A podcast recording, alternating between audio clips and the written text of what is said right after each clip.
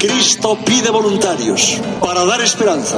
Cristo pide hombres y mujeres que presten sus vidas. El Fotomatón, un podcast del Seminario Conciliar de Madrid. Tienes que llevar la fiesta para que recupere y sea un Cristo vivo. ¿Qué tal amigos? Bienvenidos a una nueva edición del Fotomatón. Aquí estamos de vuelta de las vacaciones con la cuesta de enero. Seguimos vivos, nos echabais de menos seguro. Fer, ¿qué tal? ¿Has descansado? Muy bien, Arsenio. La verdad es que volver siempre es una alegría. ¿Sabes con quién estamos hoy? ¿Con quién? ¿Con quién? Cuéntame. Estamos con uno de tu curso, con Bernabé Rico Godino, tiene 27 años y mide como por lo menos 3 metros. Vamos con él. El selfie de hoy.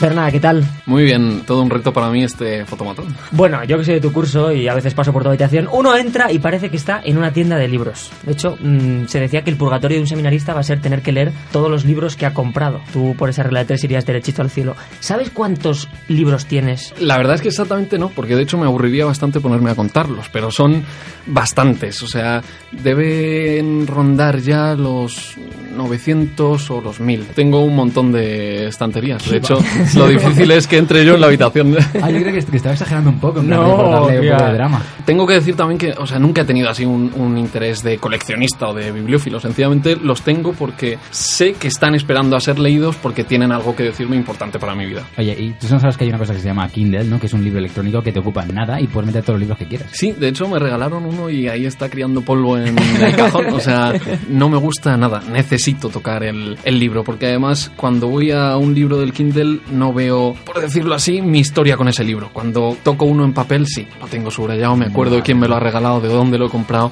Es otra cosa. Eres un me parece más personal. Qué bonito ha quedado Sí, eso. bueno, quizás. ¿Y cómo huelen cuando son nuevos? A mí me encanta oler los libros nuevos. Luego Sí. no sé si los leo, ¿A ti te pero leerlos me encanta. Te gusta ver los libros, Sí, sí, la gasolina. Es verdad, eh, ¿cómo lo sabes? La lluvia. Pero eso cuando me hagas la entrevista, no lo digas. Lo dejaremos ahí. Bernabé, eh, dicen que te gusta mucho el tenis. Sí, Ahora mismo, sí. de hecho, estás sujetando una raqueta de tenis. La coge. mira, Hombre, he visto aquí una bábola y he dicho para mí. Y el puño está desgastado, pero bueno. y como de un revés, nos vamos al otro barrio. Podría hacer un papel. ¿De dónde te viene esta afición? ¿Has, participado en algún torneo? ¿Te has estado jugando federado? Sí, pues es, es herencia de mi padre. Mi padre desde pequeño jugó a tenis y siempre le ha gustado muchísimo, entonces dijo, pues, ¿dónde meto a mis hijos de pequeños para actividades extraescolares y eso? Pues a tenis, ¿no? Los tres hemos entrenado mucho, jugado mucho y competido. Los tres, digo, mis hermanos y yo. ¿Tú qué eres más de Roger Federer o de Nadal? Evidentemente, de Roger Federer. Sí.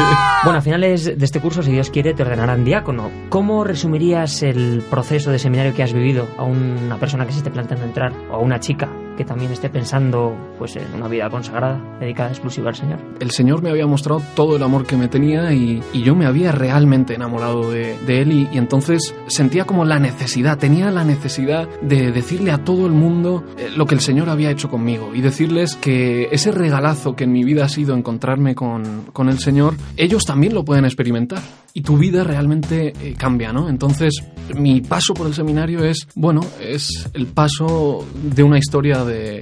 Bueno, puede sonar cursi, me da igual, la verdad. De una historia de amor, ¿no? O sea, yo me sentí llamado por el Señor y vine aquí para que la iglesia me confirmara y para que yo pudiera experimentar que este enamoramiento no era un enamoramiento pasajero, romanticón, sino que perduraba en el tiempo y que incluso se veía acrecentado. Y, y por eso yo le sigo diciendo cada día al Señor, Señor, enamórame, apasioname, ilusióname. Y eso es lo que, lo que yo he hecho aquí en el seminario. Entonces, si alguien está pensando en la vocación a la vida consagrada, sencillamente que no tenga miedo. Si descubre ese amor tan profundo dentro de sí, que irremediablemente necesita darlo a los demás y anunciarlo a los demás, que le diga al Señor que sí, que se fíe, porque Él sabe más que nosotros y solo quiere nuestra felicidad, ¿no? Y a partir de, de ese momento en el que yo entré aquí, la verdad es que puedo decir que la felicidad, la paz, la alegría eh, me han acompañado siempre y no están reñidas con momentos de dificultad o de sufrimiento. Se te, se te ve convencido de ello. O sea, podríamos titularlo como El Seminario, una historia de amor. Así. No, no, es bonito, de verdad, y muy, muy real. o sea, No sí. pienses en el titular todavía, que nos queda media entrevista. Hay que volver al primer amor siempre. Pues volvemos, y antes del primer amor estudiaste filosofía y ciencias políticas. ¿Tú crees que la filosofía aporta algo real, algo nuevo al día a día? Yo, por supuesto, que creo que aporta. De hecho, estoy muy convencido de ello y la filosofía ha sido muy importante también en, en mi vocación y en, en mi vida humana y de fe cristiana, ¿no? Creo que la filosofía es una forma de vivir, una forma de estar en el mundo, una forma de intentar vivir amando la verdad, intentar vivir desde el amor y desde la verdad haciendo que mi vida pueda estar a la altura de mi pensamiento y a la altura de mi conciencia, que yo pueda vivir como pienso y de alguna forma también pensar y sentir como vivo, ¿no? O sea, Madre mía, que se acaba de la filosofía en un segundo. No somos tan listos. No, no, no, sí, sí. O sea, no sirve para nada, ¿no? O sea, técnicamente no sirve para nada. Eso es. Y eso es lo que Esa eso es lo que asusta. Y en eso es en lo que se da la mano con la fe. ¿Para qué sirve la fe?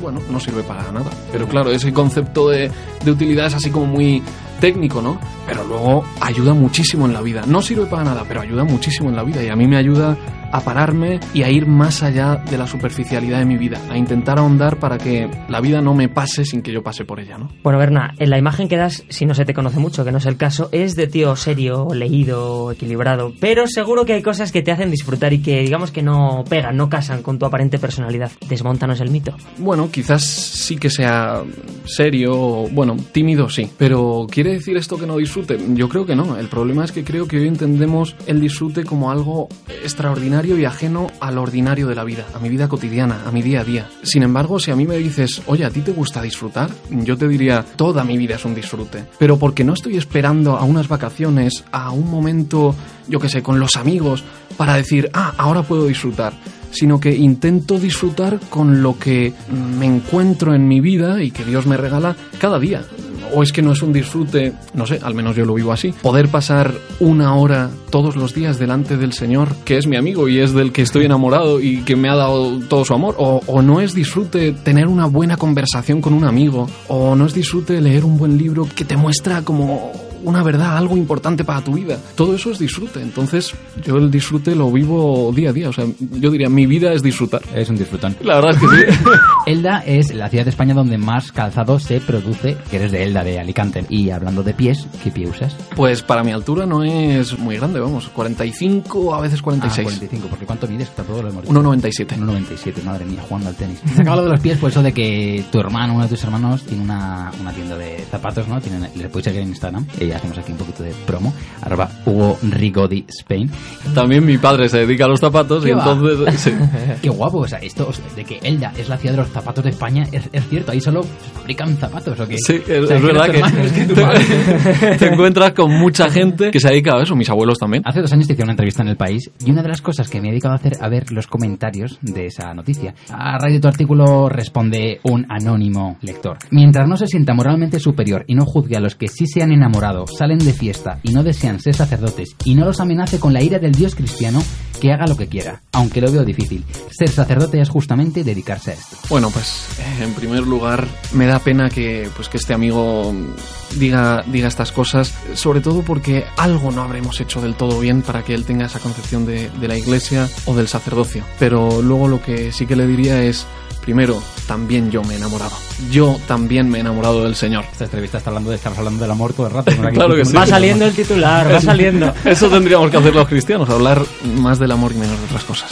Yo también me he enamorado de, del Señor porque el Señor, mm, desde que yo fui concebido, ha estado enamorado de mí, ¿no? Y me lo ha mostrado con creces ese amor durante toda mi vida. Luego, salir de fiesta, pues yo he salido poco de fiesta, pero porque tampoco he querido vivir para salir de fiesta, sino que he querido que mi vida sea una fiesta. Y de hecho considero que mi vida es una fiesta. Y luego, bueno, pues sencillamente yo creo que el, ministerio del sacerdote no es ir hablando de la ira de Dios, sino de, de su amor, de su misericordia y realmente hablar de que el Señor, como digo yo muchas veces, está más empeñado en nuestra felicidad que nosotros mismos. ¿no? Y me veo muy llamado a, a decirle a personas como esta que no, que en un Dios como el que él dice, yo tampoco creería, sino que me rebelaría contra él, en una iglesia como la que él dice ahí, yo no querría estar, pero la iglesia que a mí me ha enseñado Jesucristo y Jesucristo mismo no son eso. Joder, bien explicado, ¿eh? sí. ¿Qué canción favorita nos pones hoy para terminar?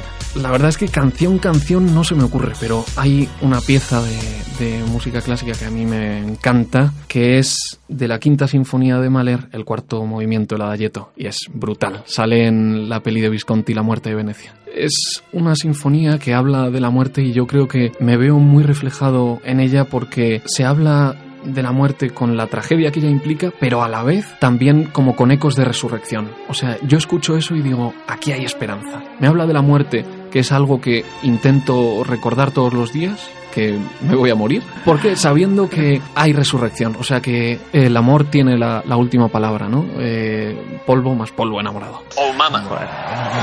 Yo que he estado de pastorado dos años también tengo que decir que con este hombre se aprende mucho, ¿eh? Pero porque no habla tanto desde la cabeza, sino desde el corazón, ¿eh? Hay que decirlo. Así tú, que- tú querías eh, que rompiera mitos, ¿no? Una de tus preguntas era Sí, sí, sí, quería. Porque aquí es que yo he el- visto que los mitos que Exacto. puede haber no son verdad. Entonces quería que lo rompiera.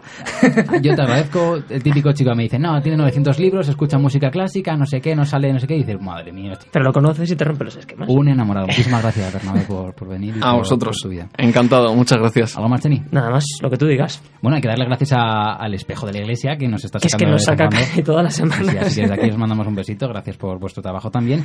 Y tú vete corriendo a hacer el examen de italiano. Corriendo. Esamino. ¿Cómo era? examino- Abbiamo esamino. Abbiamo esamino italiano. Venga. Ciao, hasta la próxima semana. Salute, ciao, ciao. ciao.